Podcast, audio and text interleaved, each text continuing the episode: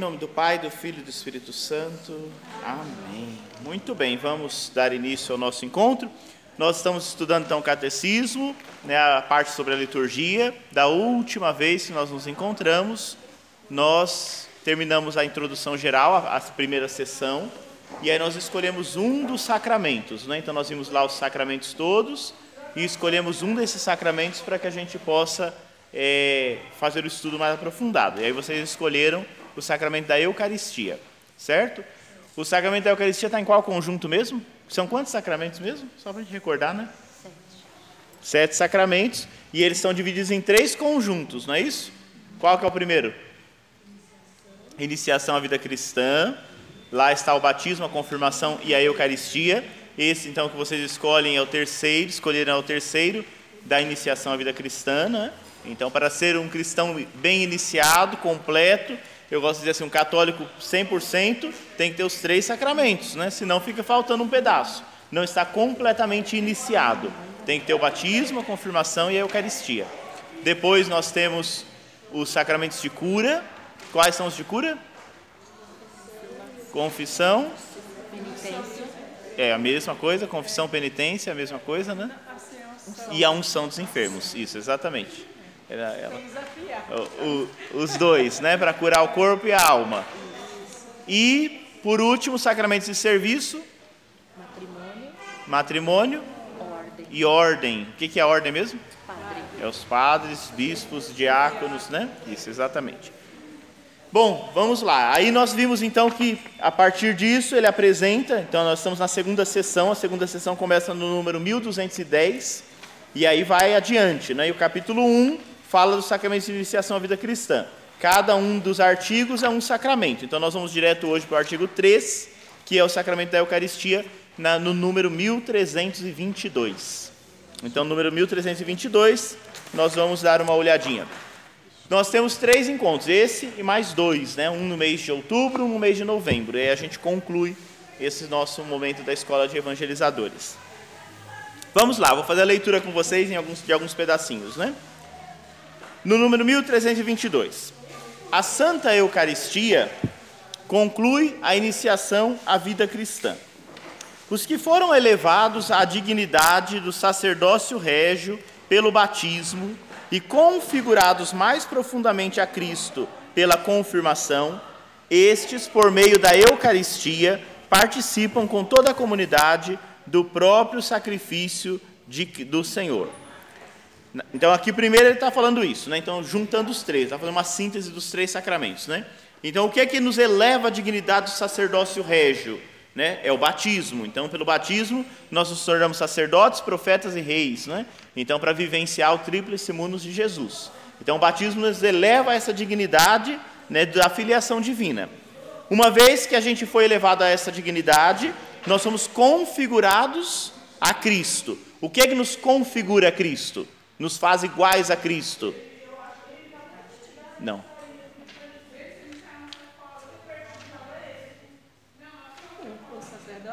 Aqui está escrito aí. Meu Deus. Configurados a Cristo. Como é que a gente se configura a Cristo? Que sacramento? Confirmação. Confirmação, né? A confirmação. Que é qual sacramento mesmo? A crisma, né? Então a crisma não, não só confirma o batismo, né? nos configura ao Cristo. A gente se torna ali um missionário, mensageiro, é, apóstolo né, de Cristo. A gente vai em missão. Então, uma vez confirmados, a gente vai em missão anunciar esse Jesus. Né? E aí, então, a partir daí, pela Eucaristia, nós vamos participar do sacrifício de Cristo. Então, aí ficamos completos, né? Então, fomos associados a Jesus, configurados a Ele e participamos agora do seu santo sacrifício. É a Eucaristia. Então, os três sacramentos unidos. E aí ele vai dizer da onde que veio isso, né? Na última ceia, na noite em que foi entregue, nosso Salvador instituiu o sacrifício eucarístico de seu corpo e sangue. Por ele, perpetua pelos séculos até que volte o sacrifício da cruz, confiando de estar-te à igreja, sua dileta esposa, o memorial da sua morte e ressurreição. Então vejam, através da lá na última ceia, ele nos deu de presente, presente para a humanidade, o seu corpo e sangue, sacramento eucarístico, né? E ele confiou para que isso acontecesse, ele confiou a quem? É, a, a perpetuar isso nos séculos. Quem que tem a missão de fazer com que a Eucaristia continue acontecendo nos séculos? A igreja de Jesus, a esposa de Cristo, né? Então a igreja que somos nós, né? Nós então devemos levar adiante isso, porque é mandato dele. Então e aí nós vamos fazer um memorial da morte e ressurreição de Jesus. Então é um sacramento da piedade, é um sinal da unidade, é um vínculo da caridade, é um banquete pascal em que Cristo é recebido como alimento. O Espírito é acumulado de graça e nos é dado o penhor da glória futura. Então, por esse sacramento, tudo isso aqui acontece, não é? Então, esse vínculo perfeito do amor acontece ali através deste momento onde nós atualizamos, então é um memorial, a morte e ressurreição de Jesus. O sacrifício feito na cruz, uma vez por todas, ele é atualizado em cada Eucaristia que nós celebramos. Né? E aí a gente vai ver como que isso se dá. Mas é assim que, que acontece. Né? E aí a gente já recebe isso como alimento e é um penhor, é uma, é uma graça da vida também futura. Aquele que se assenta na mesa hoje, um dia se assentará na mesa definitiva. Né? Então ele tem uma dimensão que nos leva, nos conduz à vida eterna. Muito, muito bem, ele faz essa introdução, agora ele vai entrar em alguns pontos importantes. primeiro deles, né? a Eucaristia ela é a fonte e o ápice da vida eclesial. O que, que significa isso? Hã? Isso, é o centro da vida da igreja, né? é o centro, né? ela, é, mas fonte e ápice, vamos lá. Fonte da, da vida eclesial, fonte da igreja. Sem, sem uma fonte não existe, não é? Então a gente pensar assim, veja, a Eucaristia, ela é fonte. Se você arrancar a fonte, o que, que acontece? Seca, morre, não é sem a fonte, nada vai para frente. Mas não é só então, ah, bom, então ela é a fonte, né? Então se a gente pensar numa fonte de um rio, fazer uma comparação para a gente entender, né? A fonte está bem longe do rio, não está? Se você cortar para acabar a fonte lá, o rio uma hora vai secar, demora, não demora, mas seca, não seca. Mas ao mesmo tempo, quando a gente está no rio grande lá, você não lembra, nem sabe de onde está a fonte, né? Qual a Eucaristia é assim? Não, a Eucaristia não é assim, né? Não está longe, então ela é fonte, mas ela também é o ponto alto, é. é o ápice, né? Se cortar, tudo seca. Mas não pode pensar assim, ah, então ela está lá só na origem da igreja, só lá no começo. Não, ela continua, ela é o ponto alto da vida da igreja. Então é o ápice, né? Então, ao mesmo tempo que ela é fonte de tudo, ela também é o ponto alto de todas as atividades, de tudo que se faz. O ponto central, o ponto alto é a Eucaristia. Então é aquele momento esplendoroso que a gente vive. Então, se a gente faz muitas coisas na igreja, mas qual é o ponto mais alto? É cada Eucaristia que nós celebramos. Então é, é isso que ele vai falar aqui nesse ponto aqui para nós, né? Então a Eucaristia é fonte, ápice da vida cristã. Isso está lá na Lumen Gentium, né? o Vaticano II retoma isso para nós. Os demais sacramentos, assim como todos os ministérios eclesiásticos e as tarefas apostólicas, se ligam à Sagrada Escritura e a ela se ordenam. Então, tudo o resto que existe na igreja, olha só, e não é pouca coisa, né? Os demais sacramentos, os outros seis, os ministérios eclesiásticos, as tarefas apostólicas, o que são as tarefas apostólicas, né? O, todo o apostolado o ministério episcopal, né? o Papa, todo mundo, se ligam à Eucaristia e se ordenam para ela. Então, estão ligados à Eucaristia e levam para a Eucaristia. Então, vem de lá e volta para lá. Esse tem que ser o movimento. Pois a Santíssima Eucaristia contém todo o bem espiritual da igreja, a saber, o próprio Cristo, nossa Páscoa. A Eucaristia é o próprio Cristo, por isso que não poderia ser diferente, não é? A comunhão de vida com Deus e a unidade do povo de Deus, pelas quais a igreja é ela mesma, a Eucaristia a significa e realiza. Nela está o clímax, tanto da ação pela qual Cristo, em Cristo, Deus santifica o mundo, como do culto que no Espírito Santo os homens prestam a Deus e por ele ao Pai. Então, ela é o ponto alto tanto das ações que nós realizamos em Cristo, tudo que nós fazemos em nome de Jesus é, está fundamentado na Eucaristia, quanto também a ação do próprio culto. Então, todo culto, toda vivência litúrgica se direciona para ela. Finalmente, pela celebração eucarística, já nos unimos à liturgia do céu e antecipamos a vida eterna, quando Deus será tudo em todos. Então, vivendo tudo o que está aqui nesse mundo, celebrando a vida em Deus, nós já participamos um pouquinho do que é do céu. Essa é, olha a Eucaristia, né? ela liga todos os pontos. Né? Em Sua palavra, a Eucaristia é o resumo e a suma da nossa fé. Nossa maneira de pensar concorda com a Eucaristia, e a Eucaristia, por sua vez, confirma a nossa maneira de pensar. Santo Irineu quem diz isso, né? Então, tudo que nós pensamos tem que estar em conformidade com a Eucaristia. E quanto mais a gente vive da Eucaristia, mais isso ilumina a nossa maneira de pensar e viver. Não deveria ser assim? Deveria, né? Ou o cristão deveria ser isso. Você pensar que a celebração dominical é o ponto mais alto da semana do cristão. Então, tudo que a gente faz durante a semana deveria ser assim, em direção à Eucaristia. Seja ela dominical, quem tem a graça de ir mais vezes, melhor ainda, né? Mas ela caminha para lá. Lá a gente se encontra, é o ponto mais alto, aí a gente volta e tudo que a gente aprende ali vem para a nossa semana que começa. Então é esse movimento. Vai para a Eucaristia, volta dela para realizar a missão no mundo, vem novamente, porque ela é fonte, né? Sem ela, tudo seca. Se cortar a fonte, seca, né? Então, mais cedo ou mais tarde, se acaba. Então, é isso que ele está querendo dizer aqui para a gente, que é fonte ápice.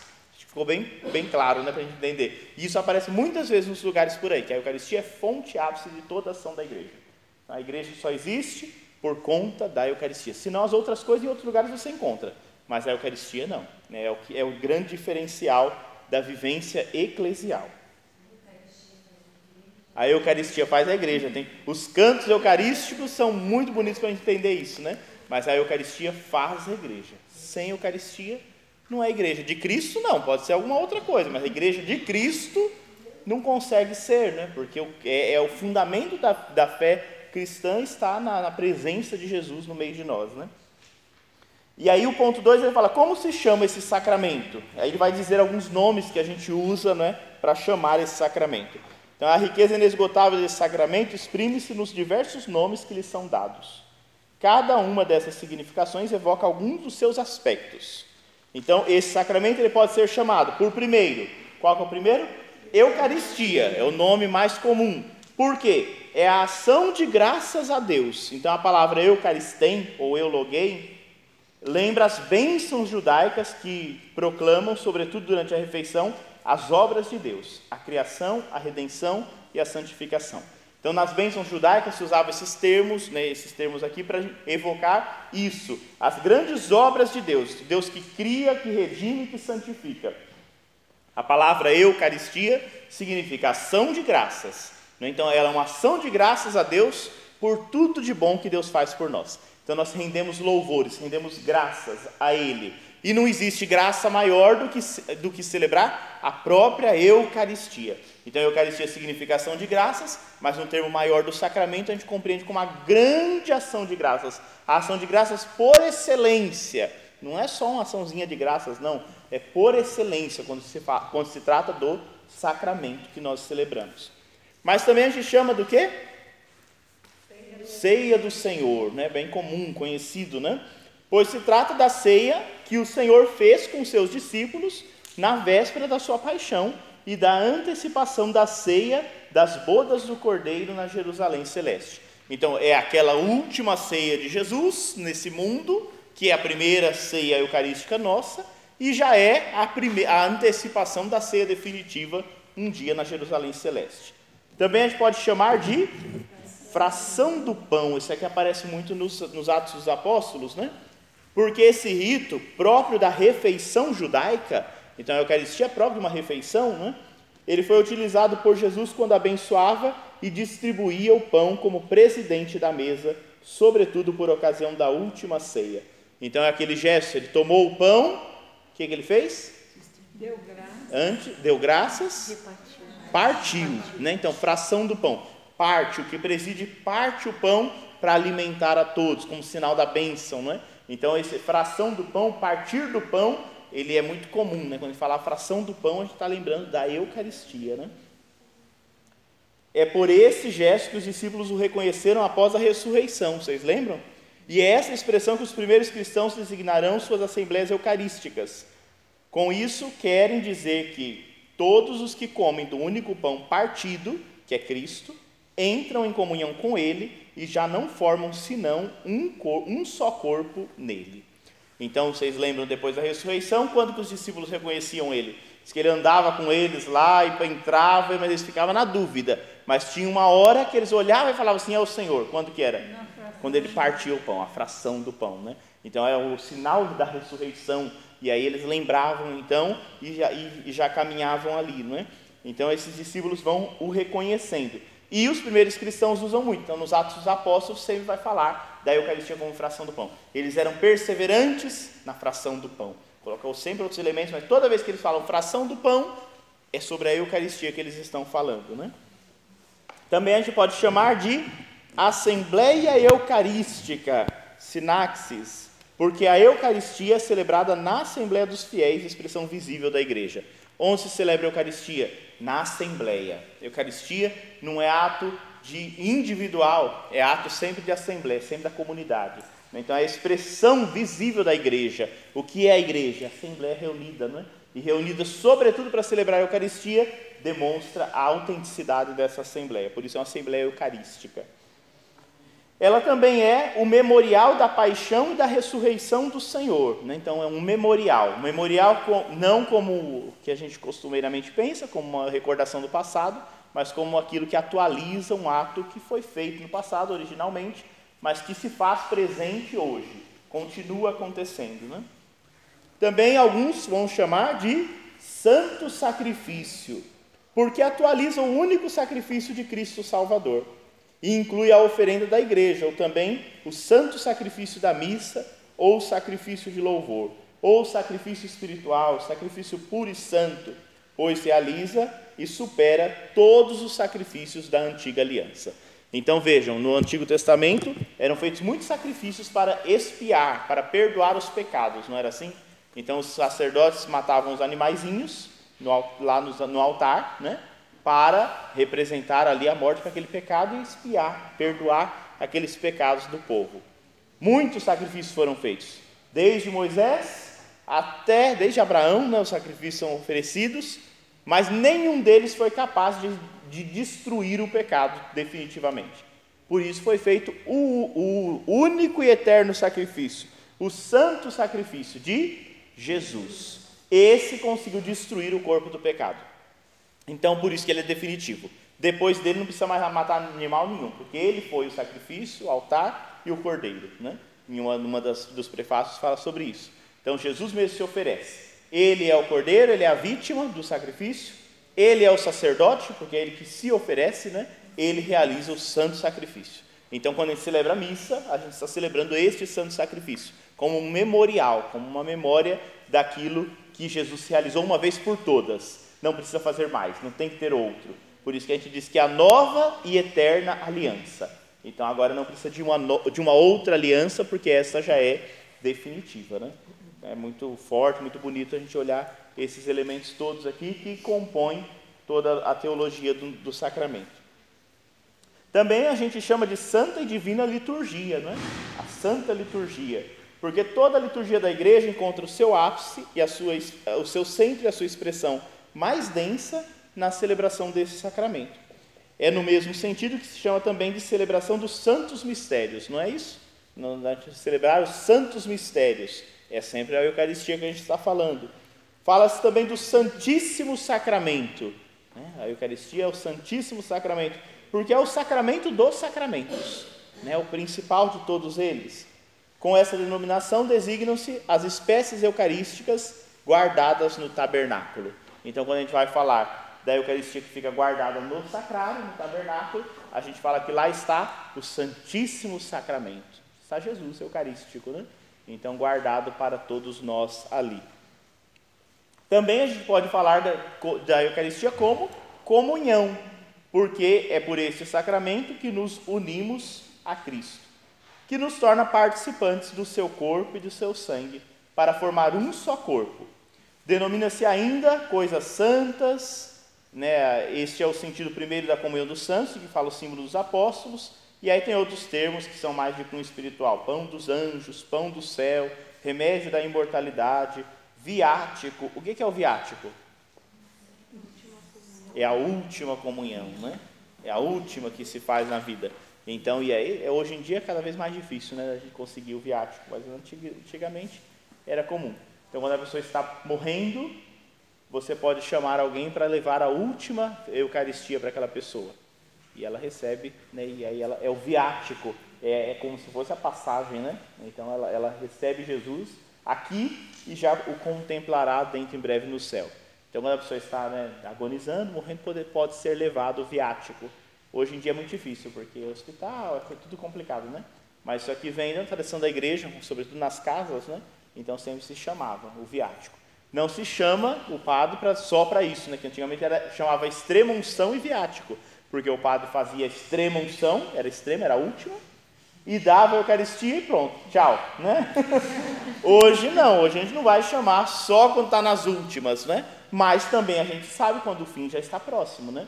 Então, e aí é nesse sentido que sempre se chama, se busca, né?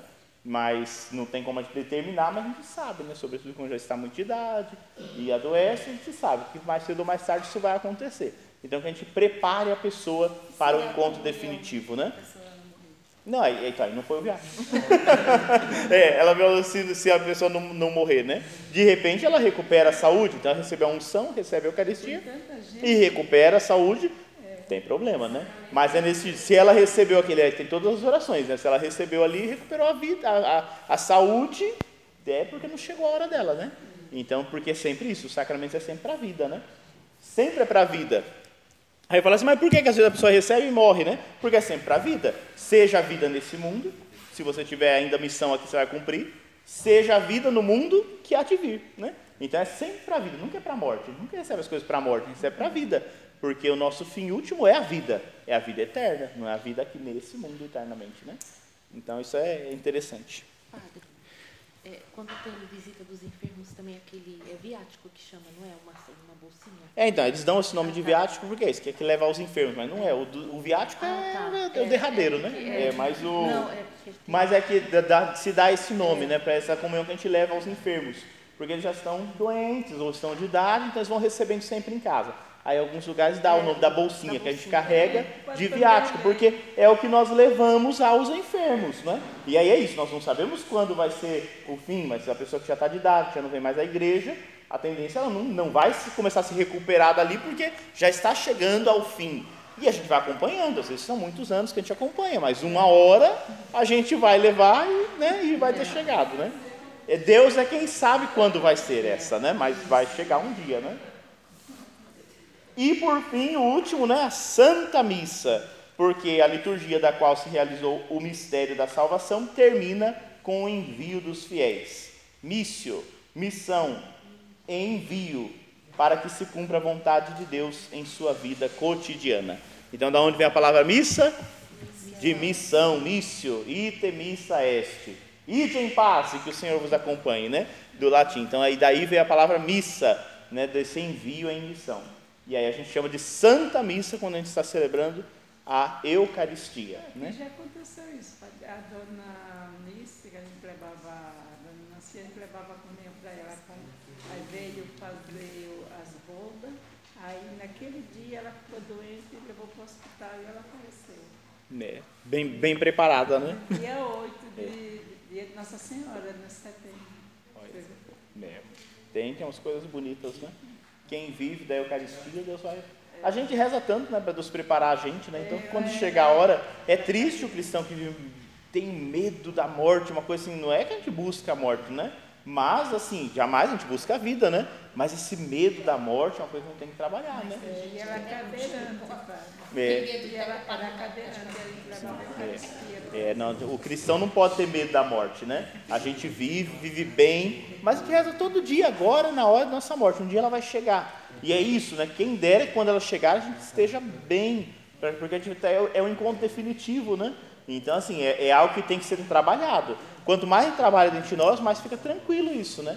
Mas é triste às vezes, a gente vê uma pessoa já de idade lá, bem velhinha, aquele medo de morrer. Não, gente, está chegando a hora, né? Não é uma coisa ruim, não, né? O testamento espiritual dos santos, né? Então não é um tema, é um tema, que, mas a gente tem que trabalhar, porque a morte cristã tem um sentido muito forte, muito bonito, não é o fim, né? É a esperança. Então causa dor, causa sofrimento, porque é claro, somos humanos, né? então a gente sente falta das pessoas que nós amamos, mas não é esse desespero. A gente sofre, a gente chora, chorar não é falta de. Mas depois isso vai, a gente vai se conformando, né? Não dá para essa questão que não se conforma de jeito nenhum com a morte, não. A morte não é o fim, né? Então é, a gente tem que ir entendendo isso e colocando isso em prática na nossa vida, né?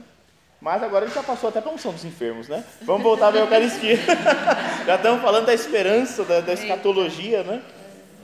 Bom, esse é o ponto 2, esses nomes diversos aqui que a gente pode usar para se referir ao sacramento da Eucaristia. O nome meio que oficial é o sacramento da Eucaristia, né? Mas a gente pode usar todos esses nomes para se referir a esse sacramento. Agora ele vai fazer um, uma caminhada sobre a Eucaristia na economia da salvação, né? na, na caminhada de salvação no mundo, na organização de Deus que Deus faz nesse mundo, a gente tem a Eucaristia como um ponto principal. E aí ele vai fazer uma memória aqui dos sinais do pão e do vinho. Da onde que vem o sinal do pão e do vinho, né? Porque a Eucaristia pressupõe pão e vinho, né? Então, sem pão e vinho não se celebra a Eucaristia. Da onde que vem esses sinais, né? Então encontra-se no cerne da celebração eucarística o pão e o vinho, os quais, pelas palavras de Cristo e pela invocação do Espírito Santo, se tornam o corpo e o sangue de Cristo. Aqui a gente diz assim, é a forma, né, a matéria e forma, né? Então, tendo pão e vinho e tendo as palavras de Cristo pela invocação do Espírito Santo, aquele pão e vinho se torna corpo e sangue de Cristo. Então, aí acontece a Eucaristia. Né? Sem esse conjunto todo, não tem Eucaristia. Né? Tem que ter o pão, tem que ter o vinho, tem que ter o ministro ordenado para isso, e é uma celebração eucarística, para que, impondo as mãos, a gente pedir a força do Espírito Santo para transformar aquilo. Né?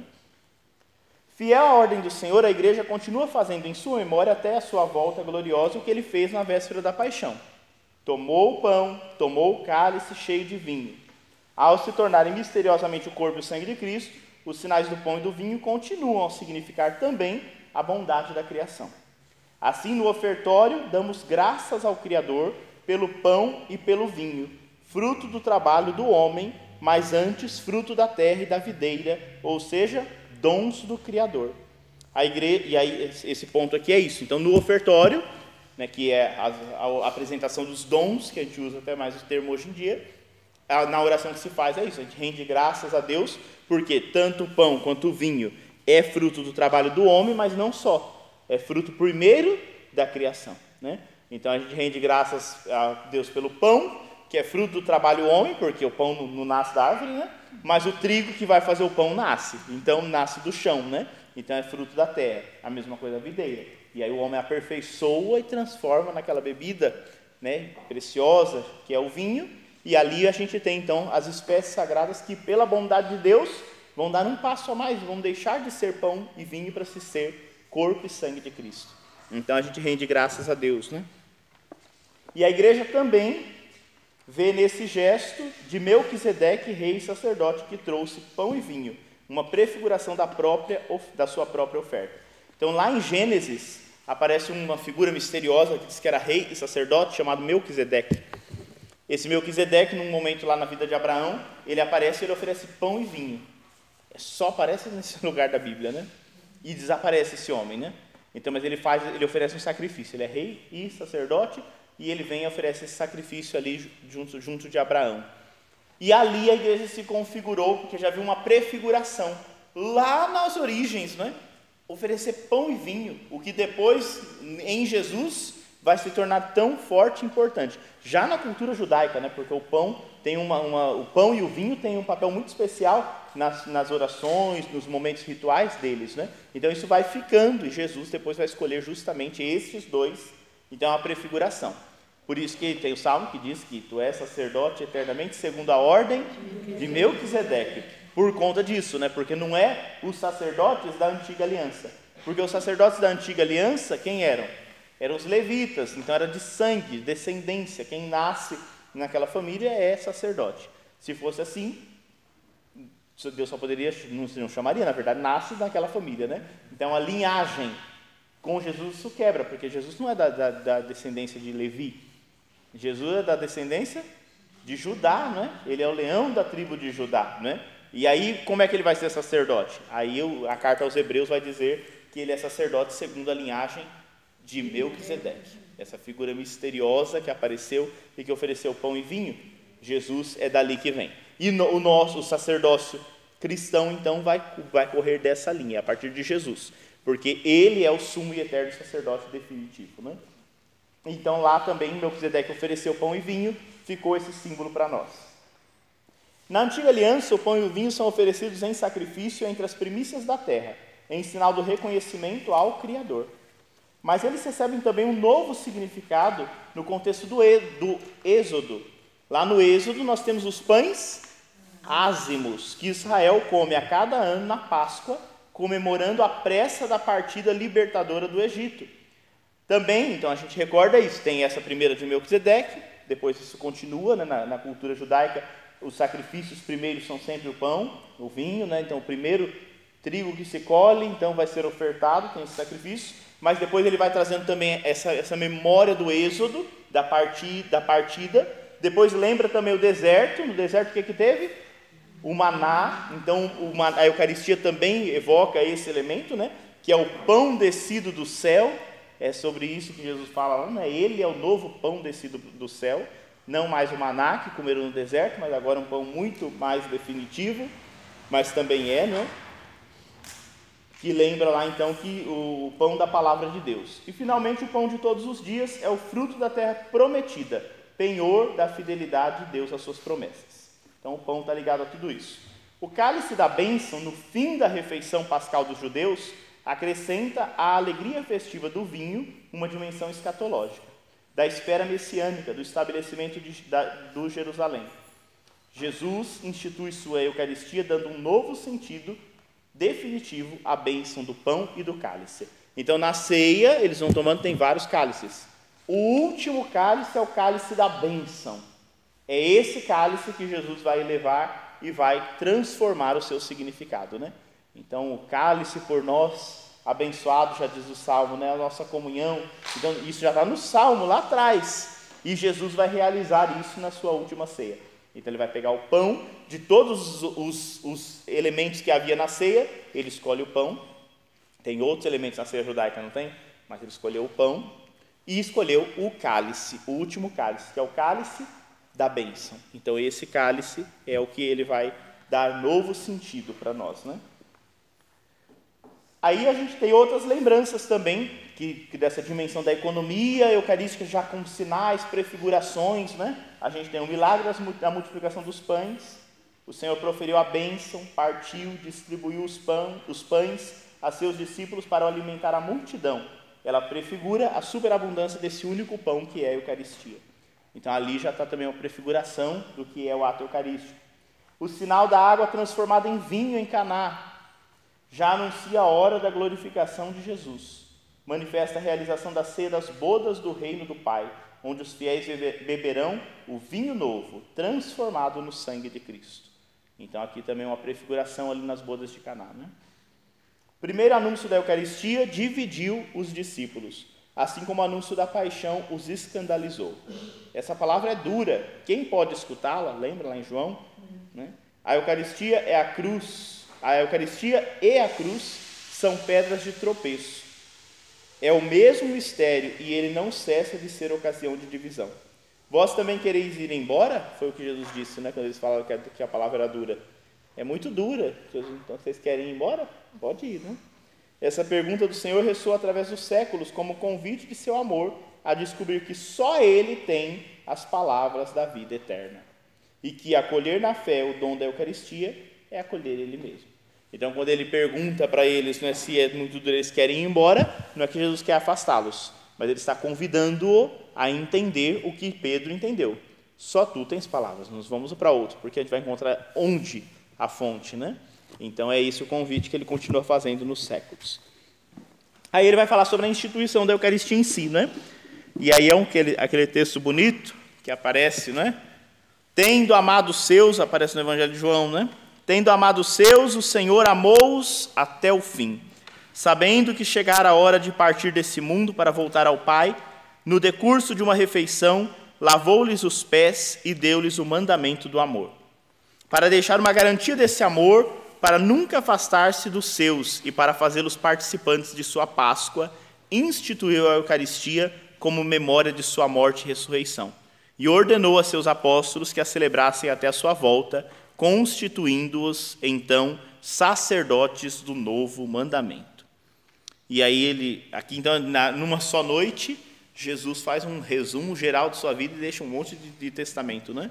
Então, é, tendo amado, amou até o fim. Aí ele vai e ele vai dar para nós, então, o, o, o serviço, o lava-pés, o mandamento do amor é feito nessa ceia, não é? Então, eu, eu vos dou agora um novo mandamento, que vos ameis uns aos outros, assim como eu vos amei, aí dá todo o ensinamento para eles, e aí vai dar, na sequência, a, a própria Eucaristia, e vai deixar também o sacerdócio do Novo Testamento, porque ali pedindo, ele institui também os novos sacerdotes agora, né? Então, quanta coisa ele deixou numa, última, numa única ceia. Então, é toda um, uma síntese para que a gente pudesse compreender o que seria a sua Páscoa e manter isso vivo até a Páscoa definitiva, até o fim dos tempos. Né? Jesus escolheu, número 13, aí aqui ele faz só dizendo né, que os, os sinóticos, quais são os três evangelhos sinóticos mesmo? Mateus, Marcos e Lucas nos transmitem o relato da Eucaristia. Então, do jeitinho que Jesus tomou o pão, ele é ali. João nos relata as palavras de Jesus na sinagoga de Cafarnaum, palavras que preparam a instituição da Eucaristia. Cristo designa-se como pão da vida descido do céu. Então vejam, em João a gente diz, não tem lá o relato da última ceia, ele colocou no lugar o lava-pés. Mas não tem nada que fala da Eucaristia, o capítulo 6 de João. Então, no capítulo 6, Jesus faz o discurso do pão da vida. Eu sou o pão da vida. Né? E aí ele faz todo aquele discurso, que vale a pena a gente reler. Né? No ano B, aparece nos domingos. Né? Então, uma boa parte a gente lê todo o capítulo 6, que é o discurso de Jesus da Eucaristia. Então, João coloca ali. É um pouquinho diferente, mas ali ele vai preparando toda a caminhada. Né? Jesus escolheu o tempo da Páscoa para realizar o que tinha anunciado em Cafarnaum, dar aos seus discípulos o seu corpo e o seu sangue. E aí os, os evangelhos contam, né? Que então nos dias dos ázimos, ele se reúne, prepara a ceia, e aí ele faz lá o que, como a gente já conhece, né? E aí ele diz: Desejei ardentemente comer esta Páscoa convosco antes de sofrer, né? Então, o desejo de Cristo de estar com os seus. Número 13, 1340, né? 1340. Ao celebrar a última ceia com seus apóstolos, durante a refeição pascal, Jesus deu seu sentido definitivo à Páscoa judaica. Com efeito, a passagem de Jesus a seu Pai por sua morte e ressurreição, a Páscoa nova, é antecipada na ceia e celebrada na Eucaristia, que realiza a Páscoa judaica e antecipa a Páscoa final da igreja na glória do reino. Então ali é a nova e eterna aliança. Então a aliança celebrada por tantas vezes se tornou agora definitiva. E aí, através desse termo, ele se perpetua, não é? Fazer isto em memória de mim. Então é ele que manda. O mandamento de Jesus, de repetir seus gestos e palavras até que ele volte, não pede somente que se recorde de Jesus e do que ele fez. Visa a celebração litúrgica pelos apóstolos e seus sucessores do memorial de Cristo, de sua vida, de sua morte, de sua ressurreição e de sua intercessão junto ao Pai. Desde o início, a igreja foi fiel ao mandato do Senhor da igreja de Jerusalém, diz: Aí está lá nos Atos dos Apóstolos. Quem lê? Lê alguém para nós. Eles eram perseverantes em ouvir o ensinamento dos apóstolos, na comunhão fraterna, na fração do pão e nas orações. Perseverantes e bem unidos, frequentavam diariamente o templo, partiam o pão pelas casas e tomavam a refeição, com alegria e simplicidade de coração. Então, desde o início, né, esse mandato que está lá na comunidade nascente, isso perpetua até hoje. A igreja até hoje tem que ser perseverante no ensinamento dos apóstolos, então a fidelidade né, aos apóstolos, sobretudo ao Santo Padre, porque né, representa essa unidade, e aí todos os ensinamentos da igreja, né, porque quem segue os ensinamentos da igreja? Porque desde a origem os ensinamentos dos apóstolos eles eram perseverantes. A comunhão fraterna, né, a vivência da fraternidade, a vida comunitária, a fração do pão, que é a Eucaristia, e a oração. Né? Então, esses pilares aqui formam a igreja. Né? Então, sempre com alegria e simplicidade viver isso tudo, desde a origem. Era, sobretudo, no primeiro dia da semana, isto é, no domingo, o dia da ressurreição de Jesus, que os cristãos se reuniam para partir o pão. Então é outra estrutura que vai continuar desde lá e vai se perpetuar até hoje. Não é? Então eles começam e aí até hoje continua sendo o centro da vida da igreja o domingo, o dia do Senhor. Assim, de celebração em celebração, anunciando o mistério pascal de Cristo até que ele venha, o povo de Deus em peregrinação avança pela porta estreita da cruz, em direção ao banquete celeste, quando todos os eleitos se sentarão à mesa do reino. Então a gente vai celebrando de Eucaristia em Eucaristia até um dia encontrarmos no, na mesa do reino celestial. Né? Então aqui ele faz essa retomada, tá vendo? Então ele dá uma, uma retomada geral sobre a Eucaristia na economia, o que ela vem significando no amplo, de antes, né, o que prefigura a Eucaristia, a instituição dela e o pós. Então as comunidades nascentes até chegar em nós hoje. Então isso é a economia da salvação, a história da salvação que, se, que passa por, por meio desse sacramento da Eucaristia para nós. Tranquilo até aqui? Estou muito rápido hoje? Um pouquinho, né? O ponto 4, vamos ver se dá tempo, tem uns minutinhos. Vamos fazer o ponto 4, né, para poder a gente. A celebração né, litúrgica da Eucaristia. Tá, agora ele vai falar um pouquinho da própria celebração em si. Aí ele fala a missa de todos os séculos, né? A missa Aqui esse termo é meio complicado, porque os tradicionalistas gostam de dizer a missa de sempre, né? Mas aí eles falam da missa de sempre, falar da missa em latim, né? Mas a missa em latim não é de sempre. A de sempre é essa daqui que o catecismo vai explicar para nós. Então ela tem uma estrutura que é básica e que vem desde a origem, essa estrutura básica da celebração litúrgica, né? E aí vejam, a gente encontra isso no século II. Então, desde o século II, nós temos um testemunho de São Justino Mártir sobre as grandes linhas do desenrolar da celebração. Então, em um dos momentos lá, São Justino tem esses escritos, né, escreve pelo ano 155, então olha bem, né, Jesus morreu ali pelo ano 30, no ano 155, para explicar ao imperador pagão Antonino Pio o que os cristãos fazem, São Justino escreve assim, ó, aí ele escreve, né, e aí, vejam só, então esse texto é de 155, muita coisa continua igual, né? No dia do sol, como é chamado, reúnem-se num mesmo lugar os habitantes, quer da cidade, quer dos campos. O dia do sol, quem é que dia é o dia do sol? O domingo, né? Que é o dia do Senhor, né? Em inglês, Sunday, né? O dia do sol, né? É a mesma ideia, né? É o dia do sol. Lá diz que nesse dia do sol, ele está explicando lá para o pagão, então ele está usando os termos do pagão para ele entender. O dia do sol se reúne os habitantes, tanto da cidade quanto do campo. Nesse dia, leem-se, na medida em que o tempo permite, ora os comentários dos apóstolos, ora os escritos dos profetas. O que, são os comentários dos apóstolos?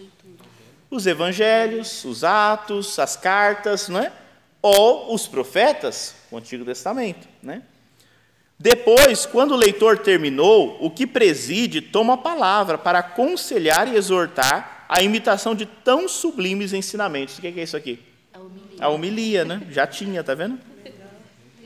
A seguir, pomos-nos todos de pé e elevamos nossas preces, por nós mesmos e por todos os outros, onde quer que estejam, a fim de sermos de fato justos por nossa vida e por nossas ações, e fiéis aos mandamentos, para assim obtermos a salvação eterna. Do que ele está falando aqui?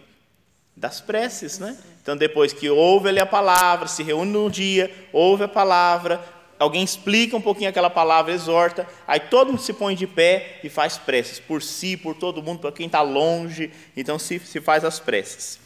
Quando as orações termina, terminam, saudamos-nos uns aos outros com o ósculo. O que, que é o ósculo? É a paz, né? o rito da paz, o ósculo santo é o beijo da paz. Né? Em seguida, leva-se àquele que preside, aos irmãos, pão e um cálice de água e de vinho misturados ele os toma e faz subir louvores e glórias ao Pai do universo, no nome do Filho e do Espírito Santo, e rende graças, em grego, Eucaristia, que significa ação de graças, longamente pelo fato de termos sido julgados dignos desses dons. Terminadas as orações e a ação de graças, todo o povo presente prorrompe numa aclamação, dizendo Amém. Esse grande amém aqui vai ficar sobretudo na doxologia, né? É aquele amém. Por isso que de vez em quando a gente canta, aqui a gente canta sempre, né? Tem lugar que não canta, mas porque é o grande amém, né? O grande amém. Terminadas as orações e a ação de graças, já falei. Depois que, de o presidente ter feito a ação de graças e o povo ter respondido, os que entre nós se chamam diáconos distribuem a todos os que estão presentes pão, vinho e água eucaristizados e levam também aos ausentes. O que, que significa já aqui? Os doentes, né? Então todo mundo que está recebe e depois alguém vai levar, inclusive, para aqueles que não estão ali presentes. Então, e aí o relato é maior, né? Mas é um relato de São Justino. No ano mais ou menos 155, ele está falando isso aqui.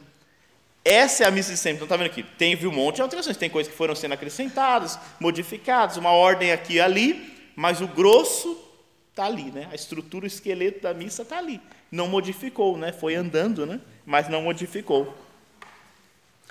A liturgia da Eucaristia desenrola-se segundo uma estrutura fundamental que se conservou ao longo dos séculos até os nossos dias. Então, desdobra-se em dois grandes momentos que formam uma unidade básica. Primeiro, a convocação, a liturgia da palavra, com leituras, homilia oração universal. Então, isso aqui se perpetuou pelo século, tem essa parte. E a liturgia eucarística, com a apresentação do pão e do vinho, ação de graças consecratória e a comunhão. Né? Então, aquela parte eucarística ali também ela foi se perpetuando. Ambas constituem juntas um só e mesmo ato de culto. Com efeito, a mesa preparada para nós na Eucaristia é ao mesmo tempo a da palavra de Deus e a do corpo do Senhor, que hoje a gente dá o nome de liturgia da palavra e liturgia eucarística, que a gente fala que são as duas partes da missa. Né? Por acaso não é exatamente essa sequência da ceia pascal de Jesus ressuscitado com os seus discípulos? Estando a caminho, explicou-lhes as Escrituras, em seguida, colocando-se à mesa com eles, tomou o pão, abençoou e depois partiu e distribuiu a eles. Do que, que ele está falando aqui? Discípulos de Emaús. Assim, afinal, não é o que Jesus já fez lá depois da, da, da ressurreição? Ele andou com eles pelo caminho e explicou todas as Escrituras. Ele entrou na casa, ele tomou um lugar na mesa, ele abençoou, tomou o pão, abençoou, partiu e distribuiu. Os olhos deles se abriram, eles o reconheceram e Jesus sumiu. E quando Jesus some, o que, que eles fazem? Correm para Jerusalém. Itemissa est, ide em paz. Né? Então a ideia é a, é a mesma, né? então que se perpetua desde o Evangelho até hoje. Aí ele vai falar um pouquinho da sequência que a gente conhece, né? mas vamos retomar algumas coisinhas aqui. Acho que dá tempo da gente concluir. Primeiro, né? qual que é a sequência então, da celebração? Primeiro, todos se reúnem os cristãos acorrem ao mesmo lugar para a Assembleia Eucarística, encabeçados pelo próprio Cristo, que é o ator principal da Eucaristia. Ele é o sumo sacerdote da nova aliança. É ele mesmo que preside invisivelmente todas as, toda a celebração eucarística.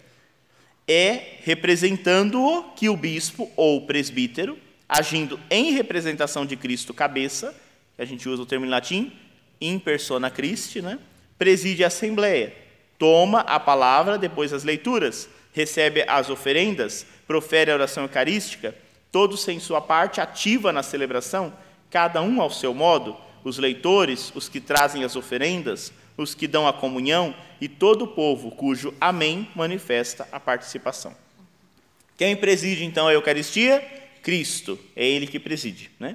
Invisivelmente, Visivelmente, ele faz isso através daquele que, que preside na pessoa dele, o sacerdote. Mas, ou seja, então é ele quem vai anunciar. E com os ministérios ali, os leitores, os que, to, tudo isso a gente faz em nome de, de Jesus. Não é? Então, toda a ação é ele quem age, no, no fundo. Então, essa reunião, né? Então, ele nos reúne, o Espírito Santo nos traz para celebrarmos. Né? É sempre uma ação em conjunto. A liturgia da palavra comporta os escritos dos profetas, isto é, o Antigo Testamento, e as memórias dos apóstolos, isto é, as epístolas e os evangelhos. Depois da homilia, que exorta a acolher essa palavra como ela verdadeiramente é, isto é, como palavra de Deus, e a pô-la em prática, vêm as intercessões por todos os homens, de acordo com a palavra do apóstolo.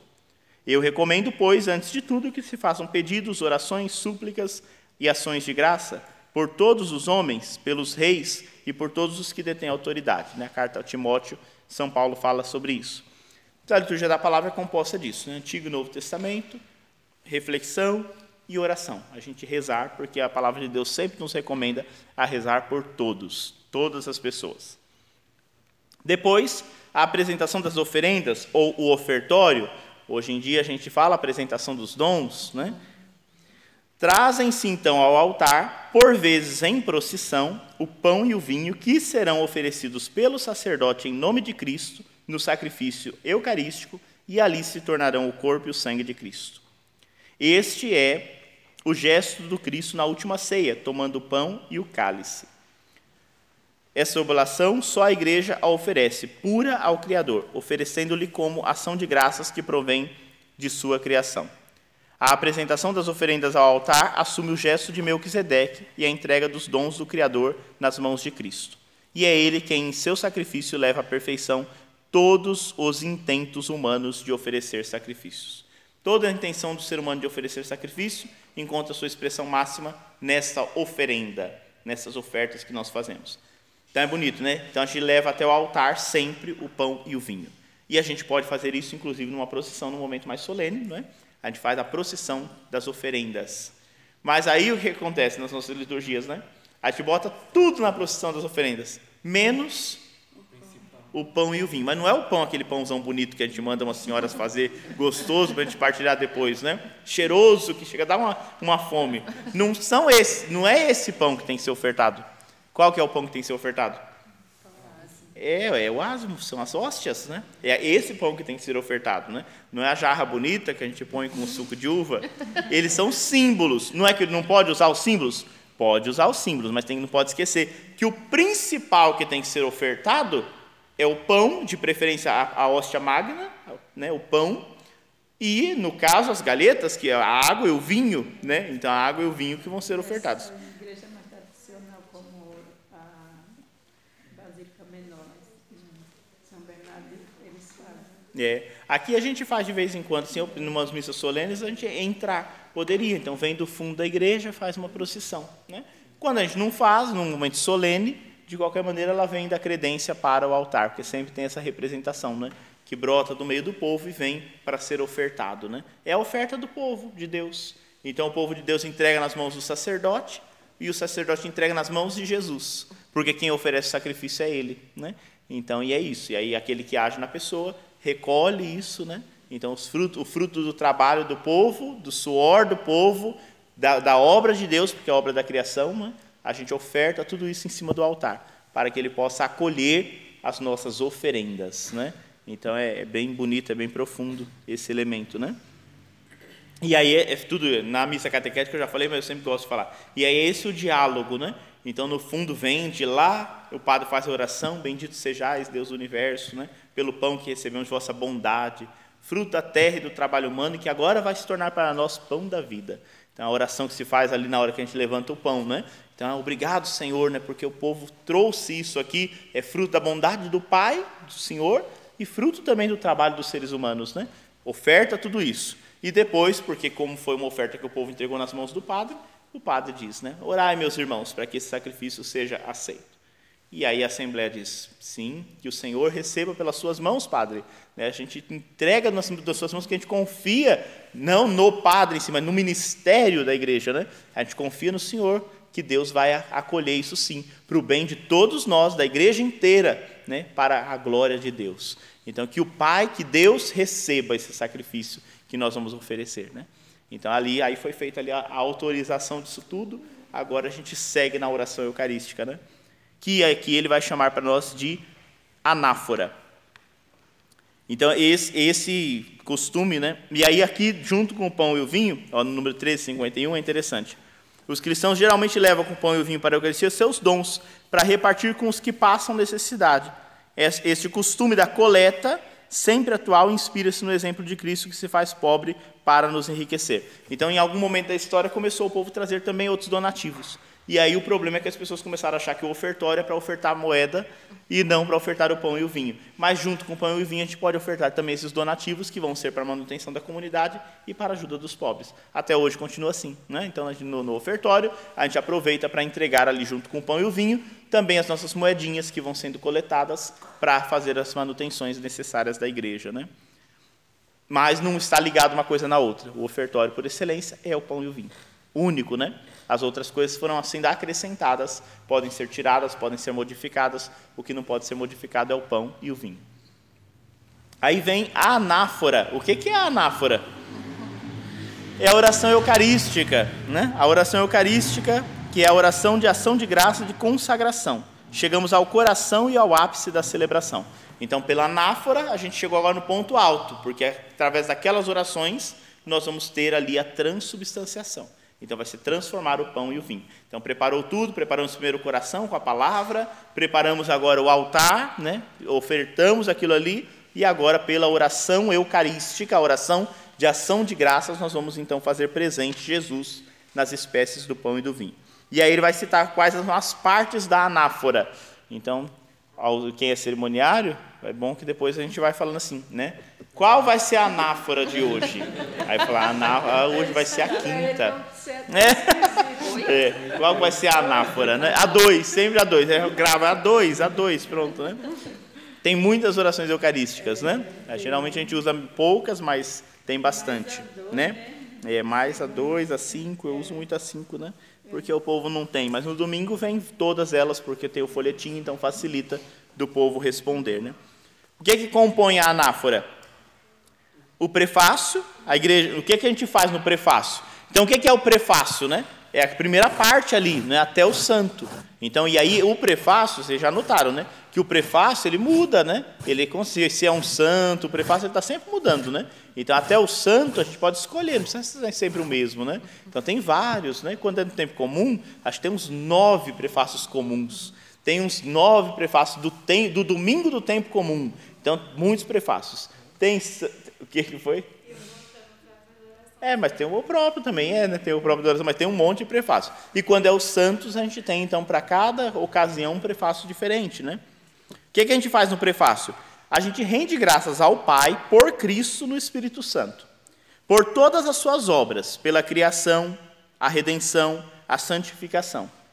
Toda a comunidade junta-se, então, a este louvor incessante que a Igreja Celeste, os anjos e todos os santos cantam ao Deus três vezes santos.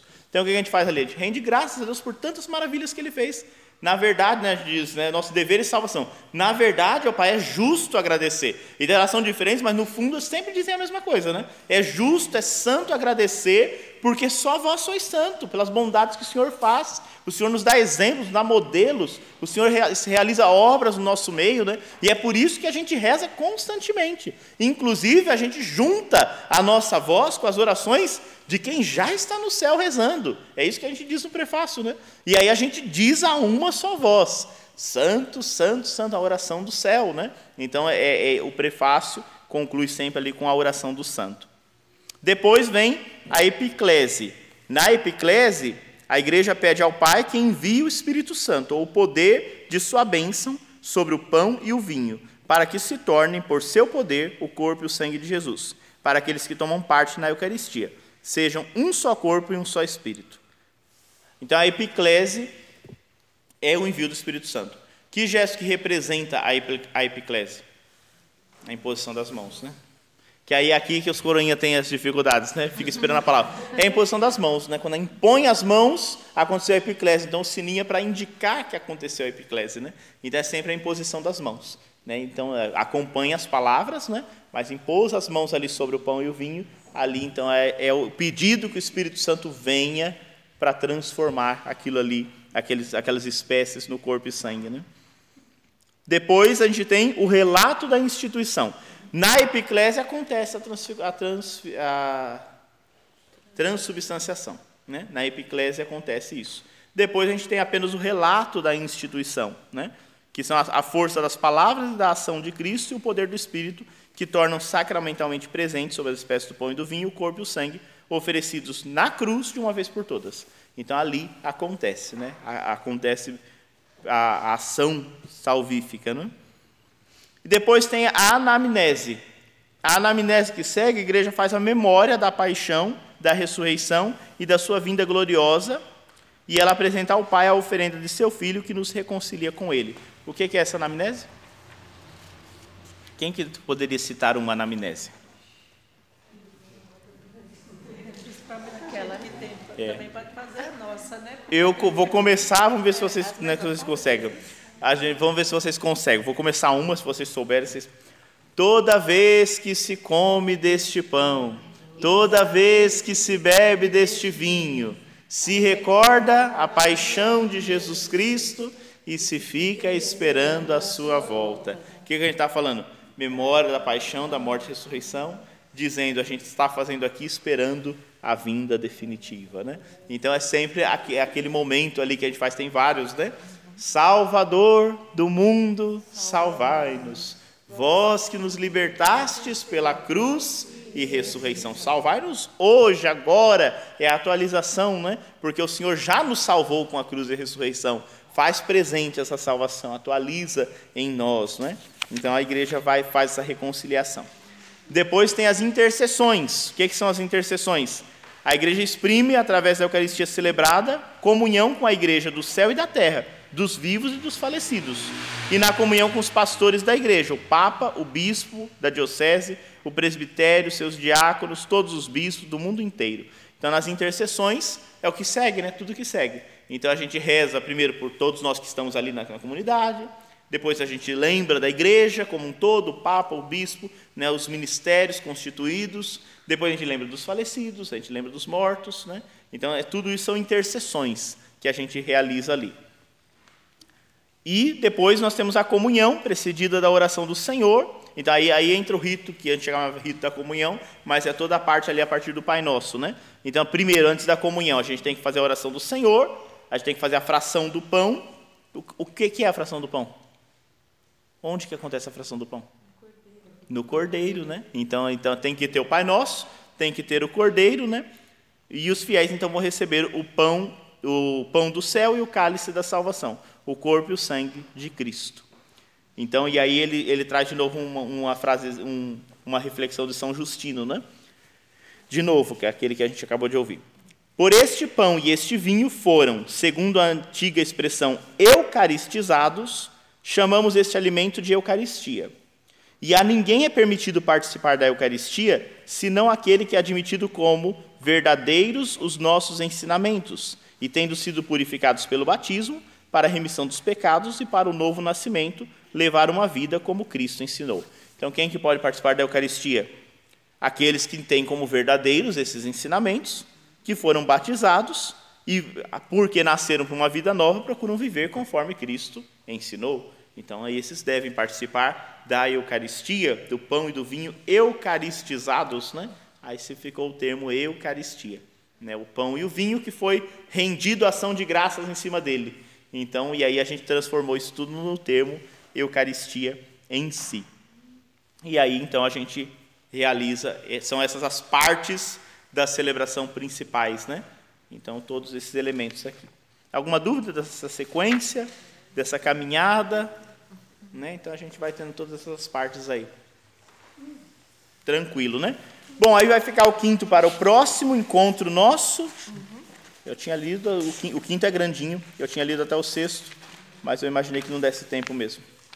Aí ele vai, a gente vai agora prosseguir. Eu imagino que no próximo a gente consiga até concluir. Tá? E aí, se não conseguir, fica um pedacinho e a gente vê o que a gente faz no último encontro. Tá bom? Tranquilo? Dá para acompanhar? Então, esse é o sacramento que a gente está estudando, o sacramento por excelência, né? então, o principal, todos eles, dos, dos sete, vocês escolheram esse, que nós tanto amamos e que tanto celebramos. Né? Então, o que seria da igreja sem a Eucaristia? Que a gente possa vivê-la mesmo com toda a nossa fé, com toda a nossa devoção. E quanto mais a gente estuda, mais apaixonados nós ficamos, né? por tamanhas maravilhas que Deus realiza no meio de nós.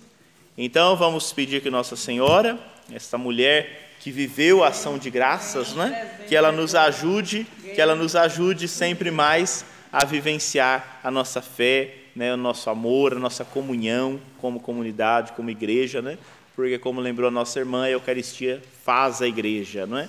Então que a Eucaristia faça de nós um povo bem unido, bem em comunhão a levar o amor de Cristo ao mundo. Ave Maria, cheia de graça, o Senhor é convosco, bendita sois vós entre as mulheres. Bendito é o fruto do vosso ventre, Jesus. Santa Maria, Mãe de Deus, rogai por nós, pecadores, agora e na hora de nossa morte. Amém.